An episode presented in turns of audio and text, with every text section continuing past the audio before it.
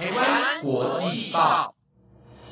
，The Taiwan Times 制作播出，值得您关注的国际新闻节目。欢迎收听台湾国际报，我是雪君，马上带您来关心今日七月三十一日的国际新闻重点。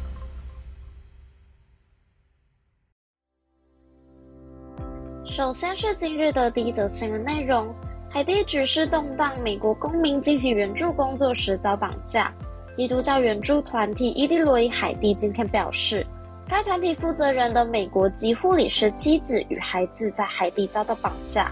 目前海地局势越来越不安全，美国政府几天前才下令非必要人员离境。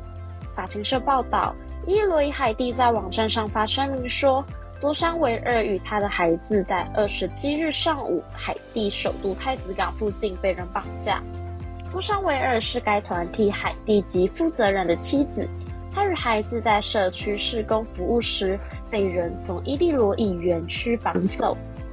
警示中提到，海地境内美国人可能会需要紧急协助，但美国政府协助能力极其有限，同时市井当地绑架情形很普遍。位于加勒比海的海地是西半球最贫穷的国家，现正深陷人道、政治、安全等多重危机。帮派控制了首都大部分区域，并以绑架、强暴、谋杀等手段来恐吓民众。国务院发言人说：“我们会定时联系海地当局，会继续跟他们还有美国政府跨部会合作。”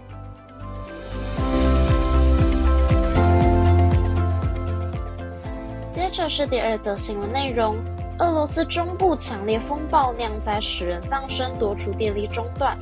俄罗斯紧急事务部今天表示，俄罗斯中部发生猛烈风暴，强风吹倒树木，暴雨中断数百个聚落的电力供应，造成使人丧生。路透社报道，俄国紧急事务部指出。十人中有八人在俄罗斯联邦马里埃尔自治共和国雅尔奇克湖附近的露营地遇难，其中包括三名儿童，另有二十九人受伤。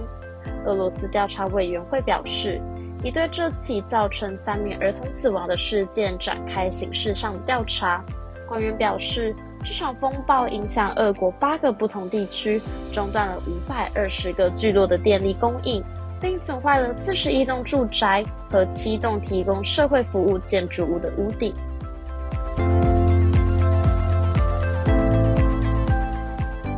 而第三则的新闻内容是，以色列八千四百六十亿扩建铁路，期望未来连接沙地阿拉伯。以色列总理尼坦雅胡今天说，将花费一千亿新谢克尔进行铁路扩建，连接偏远地区和特拉维夫。未来还可能提供与沙乌地阿拉伯的陆路连接。路透社报道，在这项消息宣布之前，美国高阶官员上周访问沙乌地阿拉伯，推动穆斯林强国沙乌地阿拉伯与以色列建立正式关系的可能性。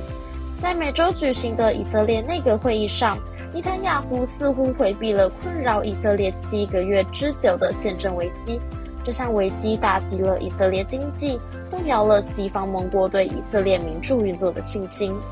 尼坦雅胡反而宣传了基础建设倡议，其中包括一个以色列计划。他形容这项计划呢是偏远地区搭乘火车至以色列政商中心特拉维夫大都会的时程缩短至少两个小时或更少。希望未来能以火车把货物从埃拉特运往地中海。也能以火车将以色列和沙地阿拉伯以及阿拉伯半岛连接在一起。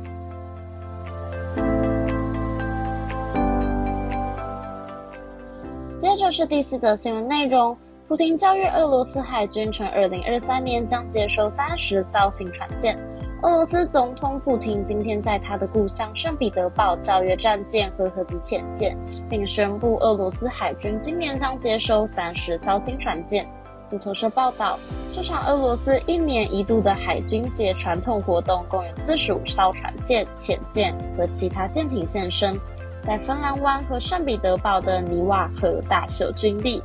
普京会对俄国在乌克兰的特别军事行动发表重大评论。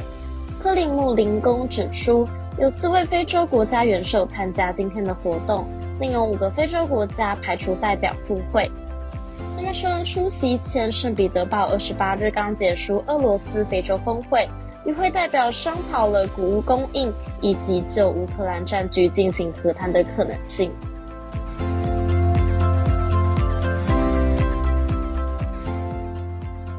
最后一则新闻内容为：美空军通讯系统传出重大漏洞，危及十七处设施。英国卫报报道。美国国防部正在调查一起影响十七座美国空军设施通讯的重大危害事件。据悉，事件源于一名工程师私下取走无线电技术和装备。富比士昨天率先披露，有基地承包商提供线报指出，田纳西州阿诺德空军基地一名四十八岁工程师曾把政府许多无线电技术带回家。根据调查人员取得。富比士看到的搜索令，该名工程师带走的设备，据悉价值近九万美元。执法人员搜查了他的住处后，发现他未经授权却具备管理员权限，可取得空军教育和训练指挥部使用的无线电通讯技术。空军教育和训练指挥部是美国空军九个主要指挥部之一，因此影响到十七座国防部设施。调查人员也从开着的电脑荧幕上发现，这名工程师正在使用一个摩托罗拉无线电脑程式。根据搜索令，该软体包含整套阿诺德空军基地的通讯系统，而且此人一个随身碟里还存了空军教育和训练指挥部无线网络的管理密码与电子系统金钥。据报道，调查人员也发现证据显示，这名被搜索的工程师可能有办法连上联邦调查局和田纳西州各机关的通讯系统。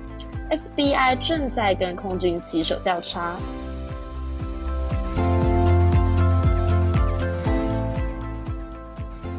上就是我们今日的国际报内容，由了台湾 Times 制作播出。